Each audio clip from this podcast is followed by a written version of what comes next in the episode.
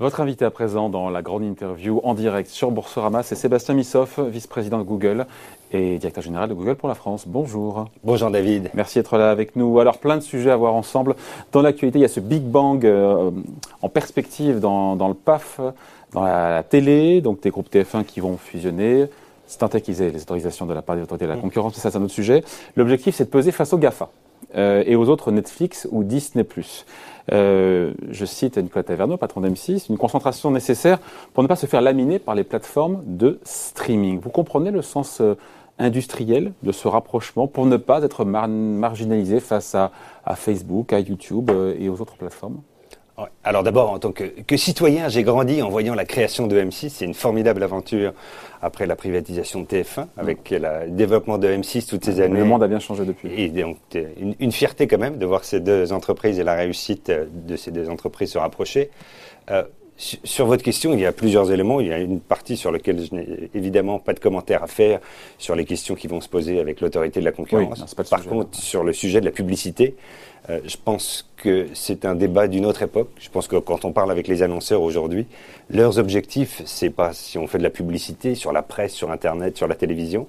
Leur objectif, n'ont pas changé. C'est toucher les clients. Toucher des clients, c'est la notoriété, c'est d'acquérir des nouveaux clients. Et sur ces enjeux-là, je pense qu'il n'y a jamais eu autant de choix. Si on prend une campagne, la campagne récente de La Redoute, euh, qui était formidable sur ses liens humains, elle a été sur les chaînes de télévision, elle a euh, plusieurs centaines de milliers de vues euh, sur YouTube. Et donc vous confirmez que vous êtes Google ou, d'autres GAFA en frontal face aux chaînes de télévision, puisque vous êtes sur le même marché, quelque part publicitaire, qui est en digital à la télévision.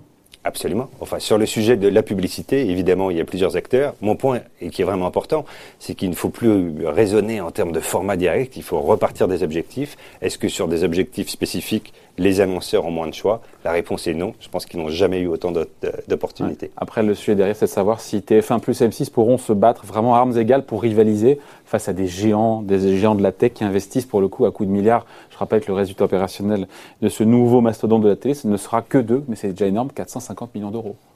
Oui, mais je pense que c'est aussi des réflexions sur le panorama qui va avoir lieu au niveau européen, avec un certain nombre de rapprochements qui, je pense, va être de plus en plus important. Donc ce rapprochement industriel, il a du sens selon vous? Je pense que pour la publicité, en tout cas aujourd'hui en Europe, euh, ça reste une opportunité pour les annonceurs de continuer à atteindre leurs objectifs. TF1 et M6, Sébastien Missoff, euh, ensemble, ça pèsera 70% du marché de la pub télévisuelle. C'est une forme de monopole, ça? Alors de nouveau, je reviens sur ce que je dis. Je crois qu'il ne faut pas parler de la pub télévision. Il n'y a pas d'annonceur aujourd'hui qui nous dit je veux faire de la télévision. Ils veulent faire de la notoriété. Et sur le sujet de la notoriété, il y a énormément d'opportunités. Bon. Euh, on parle maintenant des revenus publicitaires. J'ai vu de, euh, Google dans le monde qui ont cru de 35% au premier trimestre. Euh, un record manifestement. Est-ce que la France, elle suit Est-ce que la France est aussi dynamique? Oui, enfin, ça n'a pas de secret pour vous, mais la crise mondiale qu'on vient de vivre a, eu les mêmes impacts, forçant les uns et les autres et de plus en plus. Est-ce que le marché français, chez nous, encore une fois, croit aussi vite que le marché mondial On, a des tendances globales qui sont relativement similaires, qui ont été euh, euh, drivées par le fait que les personnes étaient chez elles et ont dû de plus en plus. Euh, Mais en gros, on fait, sans donner les chiffres, on fait 35% nous aussi en France ou on fait moins de 35 ou plus de 35 On n'a pas les chiffres par pays euh, sur les différents trimestres, oh. mais les tendances globales qu'on voit aujourd'hui sur les usages euh, sont très similaires d'un pays à l'autre. Alors, on a les magasins qui rouvrent aujourd'hui, les restaurants, progressivement. Ce retour à une consommation physique, c'est moins bon pour un acteur comme Google ou pas? Alors, je, ne crois pas qu'il y ait le monde physique contre le monde digital. Ces 12 derniers mois nous ont rappelé combien la technologie pouvait nous aider dans notre vie quotidienne. Mm. Mais quand on a vu les augmentations des usages, c'était sur Google Maps pour aller trouver que tel ou tel restaurant était ouvert, pour aller accompagner euh, les utilisateurs sur euh, ces usages très particuliers. Et donc, il n'y a pas une contrariété entre les uns et les mm. autres. Pour vous, vous avez, en quoi d'ailleurs, expliquez-nous, en quoi vous avez aidé au quotidien, aidé, accompagné nos PME, nos commerçants, nos ETI, justement, pour, euh, pour aider à passer cette crise, limiter la casse et même à se, à se digitaliser. Ouais. parce que j'ai le patron d'Amazon qui me disait que euh, quand je lui ai dit oui, Amazon, grand vainqueur de la crise, il me dit oui, mais 6 articles sur 10 qui sont vendus sur le site sont, viennent de vendeurs tiers. alors aujourd'hui, de la même façon, Google, c'est des outils qui sont au service des commerçants, des entreprises avec lesquelles on travaille. Je pense qu'il y a trois briques clés euh, qui ont été vraiment importantes euh, ces 12 derniers mois et depuis quelques années. La première, c'est en amont, c'est de comprendre les utilisateurs, euh, comprendre les usages. Et donc là, c'est l'utilisation de Google Trends. Si vous êtes un hôtel en Bretagne aujourd'hui, vous êtes capable de regarder en temps réel sur Google Trends quelles sont les requêtes et d'utiliser ces informations pour arriver à planifier qui vont venir. Donc la connaissance des clients est absolument clé et a eu un rôle très important ces derniers mois. Le deuxième sujet, c'est de faciliter la vie des entreprises au quotidien. C'est les solutions publicitaires, c'est les solutions de cloud, euh, Google Analytics, qui permettent d'avoir un certain nombre d'informations pour arriver à mettre en œuvre la plupart des campagnes et toucher directement les audiences. Et puis le troisième, brique, Et puis la troisième brique, c'est les hommes et les femmes. C'est avant tout une immense transformation des organisations. Se pose la question de ce qui doit être centralisé, là où il faut mettre plus d'autonomie dans les équipes. Se pose la question des compétences, qui est un enjeu clé. Euh, sur lequel on, a la conviction que c'est pas tant les, outils par eux-mêmes, c'est de savoir les utiliser qui est important. Et vous parliez de, l'impact qu'on a eu et du parti pris qu'on a fait sur l'accompagnement avec euh, les PME et avec les commerçants particuliers. Une seule conviction, c'est que c'est les compétences qui sont les plus importantes, savoir les utiliser et investir énormément sur ces formations. Le, référencement sur Google pour beaucoup de commerçants aujourd'hui, c'est quelque chose de vital. C'est-à-dire qu'il n'y a, pas le choix, il faut, passer, il faut en être, il faut en faire enfin, de nouveau, ça dépend des objectifs. Si on prend les objectifs d'un certain nombre de commerçants, euh, quand il n'y avait personne sur la grande rue et qu'il n'y avait pas devant leur vitrine le trafic habituel, hmm. le fait de pouvoir, via Google My Business, de trouver un certain moins besoin de vous aujourd'hui, justement parce que le commerce a repris, que les passants sont là et que le chaland est de retour. Oui, mais je pense qu'il y a encore d'autres informations. Il y a des habitudes qui ont été prises? Il y a des informations sur les horaires d'ouverture. C'est l'occasion pour ces commerçants aussi de donner des informations sur une promotion, sur tel ou tel produit qu'ils vont avoir, et donc de créer un dialogue qui va continuer à faire en sorte que les personnes viennent dans leur magasin. 30 euh, 000 annonceurs en France, c'est ça vous avez? J'ai vu ce chiffre, je ne sais pas s'il est bon. Hein. Beaucoup plus de. D'accord, donc on chiffre pas bon. Ok. Et le budget moyen, on n'aura pas le budget moyen des annonceurs, d'un annonceur chez vous? Enfin, si on revient sur ce qui a changé, vous parliez de la télévision tout à l'heure. Sur le marché de la télévision, il y a quelques milliers d'acteurs qui ont fait de la publicité depuis 50 ans à la télévision ce qui a été la grande révolution à l'ère du numérique, à l'ère des moteurs de recherche, c'est que même si vous êtes un tout petit commerçant, vous pouvez commencer une campagne avec 1 euro par semaine, avec 5 euros par semaine, euh, sur des objectifs très particuliers. Il y en a pour toutes les bourses. Et donc ça a été une formidable démocratisation qui permet, de nouveau, vous savez, vous pouvez euh, cibler un, un code postal particulier sur un produit particulier. Donc on peut commencer avec des très très petits budgets. Bon, hier soir, le PDG de Google euh, d'Alphabet, pour être précis, Sundar Pichai a dévoilé à Mountain View les grandes innovations du groupe en ouverture du Google euh, I.O., qui est en fait euh, la conférence des développeurs, qui n'a pas eu lieu l'an dernier, évidemment, pour cause de, pandémie. son souhait, nous dit-il, c'est de construire un Google plus utile pour tout le monde. Bah, ça veut dire que vous n'êtes pas assez aujourd'hui? Alors, ça veut dire qu'on est dans un marché où, depuis la création de Google, on se met dans un état d'esprit où il faut se réinventer chaque année. Il y a un chiffre dont on, qui l'illustre particulièrement, L'année dernière, Google a dépensé 15% sur la recherche et le développement. Donc on s'inscrit en permanence dans une logique d'amélioration de nos produits, de nos solutions pour continuer à faire mieux. Si vous regardez le, moteur de recherche, l'évolution depuis 20 ans, c'est extraordinaire.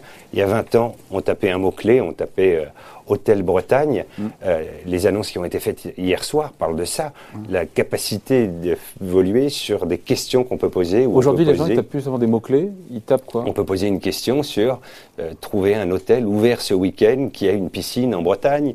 On est capable de on trouver. tape ça sur Google, on a la réponse. Euh, voilà. Donc tout l'enjeu est de sortir des mots-clés et d'être le plus spécifique.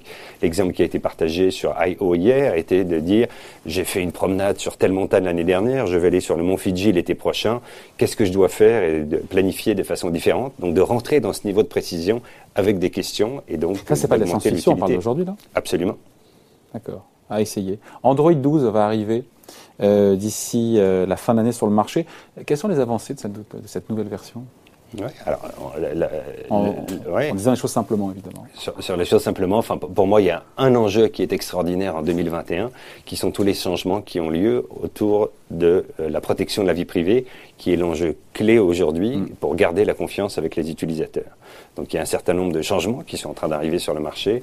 On a beaucoup parlé. Changement à la marge Parce qu'au final, on est quand même, c'est parce que si tout ça est gratuit, c'est parce qu'on est suivi et voilà, on, sait beaucoup de choses sur nous. C'est ce qui fait que tout ça est gratuit. C'est un changement révolutionnaire. C'est un changement révolutionnaire puisqu'on part d'un monde où toute la publicité, où tout Internet marchait sur des cookies tiers qui permettaient aux annonceurs, aux sites de savoir un certain nombre de choses sur les utilisateurs, sur un monde où c'est la fin de ces cookies tiers. Et la fin, j'ai raté un métro, il n'y a plus de cookies aujourd'hui?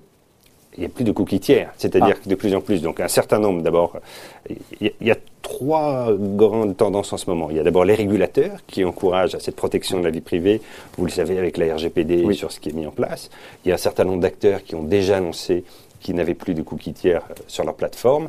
Et il y a Quelle une... différence entre cookies pardon, et cookies tiers que je comprends ah, Bien sûr. Sur le cookie, c'est quand vous êtes sur le site de Boursorama, il y a un cookie et vous savez ce qu'il en est sur les personnes qui ont visité votre site. Euh, aujourd'hui, il peut y avoir des cookies tiers qui permettent à certains acteurs de mettre un cookie qui fait que vous savez aussi ce que vous avez fait avant, après d'aller sur Boursorama ah. et d'avoir ces informations. Aujourd'hui, les utilisateurs qui viennent sur Boursorama, vous aurez les informations via ces cookies-là, mais vous n'aurez pas d'autres informations. Et donc ça change le modèle de monétisation d'Internet et euh, on, part d'un principe où c'était des cookies avec une notion de personnalisation avec des cohortes anonymes. Donc si on prend un, exemple, c'est comme quand vous regardez sur Google Maps le trafic le dimanche soir sur l'autoroute, vous pouvez voir que c'est rouge, vous voyez qu'il y a des encombrements, mais vous ne savez pas si c'est Pierre, Paul ou Jacques dans la voiture, tout est anonymisé.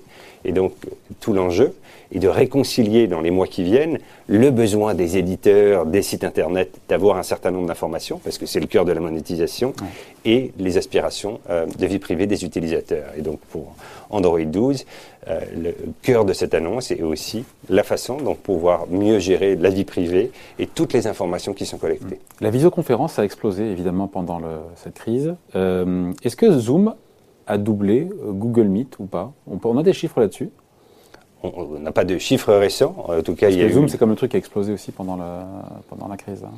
Zoom a une, une simplicité sur l'utilisation qui fait qu'on n'avait pas besoin de, login, avec d'autres questions qui avaient été posées en termes de, protection. Ça vous a challengé ça, ça nous a fait, bien sûr, accélérer énormément. Si vous regardez sur euh, Google Meet, on a fait des progrès significatifs depuis quelques mois parce qu'il y a eu de plus en plus d'usages. Et alors là, si, on se projette dans le monde d'après, oui, ça s'appelle Starline. C'est ce qui a été annoncé euh, hier par Sundar Pichai. C'est, assez dingue, je viens d'avoir, mais ça donnerait l'illusion que tous les participants sont dans la même pièce. Donc pour l'instant, en effet, c'est une sorte de, vitre où vous voyez de l'autre côté, vous avez vraiment l'impression de voir la personne en, trois dimensions euh, qui est là. Et ça, c'est pour quand? C'est pour les, mois qui viennent. Donc le pilote existe aujourd'hui. On a quelques milliers de personnes qui l'utilisent. Ce serait une façon de redoubler Zoom je ne sais pas si c'est doublé, enfin, ce sera surtout une façon, sur un usage qui se développe de plus en plus, de continuer à innover et de porter de la, magie dans cette mm. expérience. Je pense que pour beaucoup d'entre nous, il y a une fatigue de ces vidéoconférences, de passer des, heures derrière ces petites fenêtres et qui apporte une expérience euh, beaucoup plus euh, agréable sur ce sujet. Il y a cette alliance aussi annoncée avec Samsung pour concurrencer l'Apple Watch. C'est pas une alliance inattendue, ça?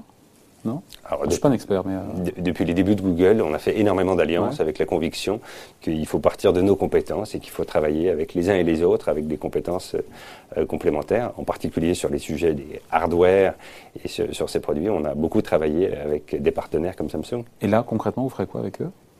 Concrètement, euh, continuer à développer ce qui a été fait. Euh, sur Fitbit, c'est ça? Euh, Voilà, sur nos softwares et sur nos solutions, ou via Fitbit, ou via Android, pour développer et continuer à innover avec eux sur ces produits. Est-ce que c'est vrai que depuis le 1er mai, on change de sujet là pour le coup, mais comme le temps passe, il y a encore quelques sujets à voir ensemble, Sébastien Missoff.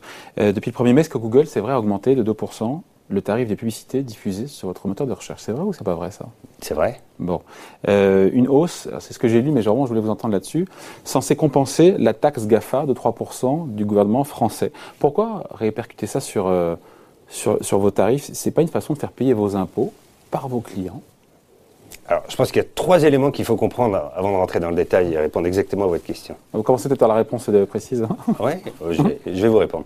La première question, c'est de quoi on parle aujourd'hui? On parle de questions sur la fiscalité d'un pays à l'autre. Et comme vous le savez aujourd'hui, il y a un enjeu sur où on paye ses impôts. Google paye 21% d'impôts sur les sociétés dans le monde, mais la question est où on paye. On paye la majorité aux États-Unis.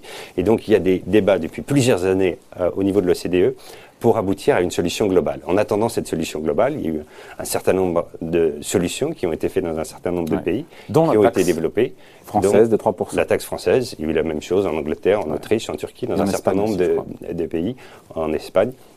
Et donc, qui, sont ces discussions-là? Euh, cette taxe, elle est mise en place depuis le 1er janvier 2019, donc depuis deux ans et demi, euh, nous avons payé cette euh, taxe de 3% sur le chiffre d'affaires, sur les usages en France. Et depuis le 1er mai, nous avons annoncé en effet que nous avons, sur certains de nos produits, certaines de nos solutions, augmenter les prix de 2%. Donc ce qui veut dire qu'une partie de cette taxe est payée par vos clients, je reviens à ma question. Alors c'est un petit peu différent. Euh, c'est un peu schématique de dire ça comme ça C'est un peu schématique de dire par là. Je crois qu'il ne faut pas caricaturer. Je pense qu'il faut revenir sur l'enjeu et, ce qu'il faut essayer de, régler dans les mois qui viennent, c'est de trouver une solution où ce ne soit pas par industrie et par pays, mais de trouver une solution qui marche au niveau mondial. Google en France, c'est 487 euh, millions d'euros de chiffre d'affaires sur 2019. On peut voir les chiffres 2020 parce qu'à l'air euh, quand même de de l'instantanéité digitale, avoir les chiffres Tout, à fait. Alors là, il y a un, processus euh, qui est en place sur lequel on partagera les chiffres de 2020. Je crois que ça arrive euh, dans trois semaines. Je serais ravi de revenir euh, le moment où. Ce sera l'occasion. Dans ce qu'il y a toujours ce débat, et qui dépasse d'ailleurs Google, hein, mais on l'évoquait indirectement, mhm. sur le fait que les GAFA ne payent pas assez d'impôts en France. Vous avez rappelé ce chiffre que je découvre avec vous. Hein. Google paye dans le monde en tout 21% de taux d'impôt sur les sociétés. En tout cas, ce débat en France toujours sur le fait que Google, comme d'autres, ne payerait pas euh, un impôt qui est à la hauteur de la réalité économique de leur activité.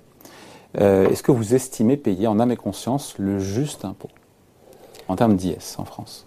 Alors, je crois que le premier point qui est très important quand on parle de l'impôt, c'est que ce n'est pas au payeur de décider combien on va payer. Il y a des règles qui ont été déterminées. La question que vous posez, c'est sur le partage de la valeur entre un algorithme qui est créé aux États-Unis et la valeur qui doit être attribuée à un clic et donc des usages dans un pays spécifique. Aujourd'hui, c'est l'enjeu de ce débat. Toute la question, c'est de l'optimisation fiscale. Oui, c'est pas de l'optimisation fiscale. Sur ce sujet-là, c'est un partage de la valeur entre les différents pays. Et de nouveau, je reviens, c'est les solutions sur lesquelles on, on, pousse en faveur de cette solution au niveau de l'OCDE qui permettra d'avoir une meilleure harmonisation. Vous avez vu que l'administration américaine poussait aussi dans cette direction et j'espère de tout cœur que dans les mois qui viennent, on va trouver une solution sur ce point-là. Donc Google paye des impôts, mais surtout aux États-Unis. C'est ça le message en fait. L'enseignement, c'est ça. Le gros ah. des 21% est payé aux États-Unis. C'est pas tout à fait exact. C'est qu'aujourd'hui, euh, le gros des impôts pour toutes les entreprises dans le monde entier est payé sur le lieu de fabrication de la valeur ajoutée. Et donc, dans le cas de Google, c'est vrai pour les États-Unis, mais c'est différent ensuite pour chaque entreprise. C'est pas spécifique à Google, aux entreprises de la technologie, c'est vrai sur toutes les industries. On voit Google Earth derrière vous, enfin ce qui ressemble à Google Earth. Vous avez sorti, j'ai vu au mois d'avril, un, un time-lapse en 3D. Ça, c'est intéressant, ça, dit donc, hein, comme truc. Génial. Non, c'est là où Google nous refait rêver, enfin, concrètement, matériellement, quoi. J'espère que vous n'avez pas arrêté de rêver avec Google, mais en effet, alors si on prend l'exemple de Google Earth en 2005, c'est probablement, euh, j'ai rejoint Google à ce moment-là, un des produits qui m'avait le, le, plus bluffé quand j'avais pu passer un moment avec mon grand-père à aller euh, se promener dans des endroits improbables et, partout dans le monde et, était extraordinaire. Et là, on voit l'évolution en fait bah, de, de forêts derrière vous ou d'îles pour voir comment euh, voilà l'urbanisme mmh. a évolué sur, sur, sur 40 ans en 3D. C'est une prouesse. Hein. C'est d'abord une prouesse technologique et, ensuite, euh, de nouveau, ce, qu'on mesure et ce qu'on peut impacter. Et je pense que c'est un élément très important. Vous voyez ici. Ah, euh, Pour ceux qui ont un doute sur l'évolution effectivement du, climat ou en tout cas son impact sur, euh, sur notre planète, là, il n'y a plus de doute. Hein. Absolument. Bon. Et on a des chiffres sur le nombre de gens qui sont allés en France, notamment ou ailleurs, sur ce time-lapse pour, faire des, pour regarder, notamment voit en Antarctique, je ne sais pas où c'est d'ailleurs, si c'est l'Alaska ou. C'est le Groenland apparemment. J'ai pas des chiffres sur quelles sont les, les destinations les plus populaires. pour l'engouement, l'engouement des gens qui, sont mhm. allés euh, tester ce, ce time-lapse. Il nous reste quelques instants juste à la dernière question euh, sur le poids boursier euh, mhm. d'Alphabet. on est autour de 1500 milliards de dollars aujourd'hui. C'est le PIB de la Corée du Sud. C'est presque celui de la Russie. Certains vous diront que aujourd'hui Google, Alphabet est plus puissant qu'un État. Vous répondez quoi? Je réponds d'abord qu'on est une entreprise, on n'a rien à voir avec un État. Le chiffre d'affaires de Google vient de la confiance euh, d'un certain nombre de clients qui choisissent d'utiliser nos solutions. Et donc c'est d'abord une source de fierté sur euh, mm. les prouesses technologiques et ce qu'on a réussi à faire non, pendant mais des années. C'est d'empire tentaculaire, voilà, parce qu'aujourd'hui, avec un poids, avec un poids qui est immense, qui dépasse même le poids économique d'un État, c'est ça l'idée, c'est le sujet derrière. Oui, enfin, ça, je parle aux citoyens surtout là. Absolument. Euh, de nouveau, les enjeux ne sont pas les mêmes que les enjeux d'un État. Notre enjeu aujourd'hui, c'est un certain nombre de solutions qui développent un chiffre d'affaires et de faire euh, garder la confiance de nos utilisateurs. Et puis il y a un deuxième élément qui est particulièrement important, c'est que ce que vous évoquez quand on arrive à ce genre de taille, c'est plus que jamais un enjeu de responsabilité pour nous, d'être particulièrement vigilants sur tous ces sujets, sur les sujets de la vie privée, sur les sujets du financement de l'information, sur les sujets de l'environnement, et d'être irreprochable sur ces sujets. Responsable et utile, comme dit le, grand chef. Absolument. Je vous vois, je regarde derrière vous encore le time-lapse, c'est assez dingue quand même ce truc. Hein. Bon, merci d'avoir été avec nous. Merci beaucoup, Sébastien Lissoff, le vice-président de Google et directeur général de Google, pour la France, invité de la grande interview en direct sur Boursorama. Merci. Merci.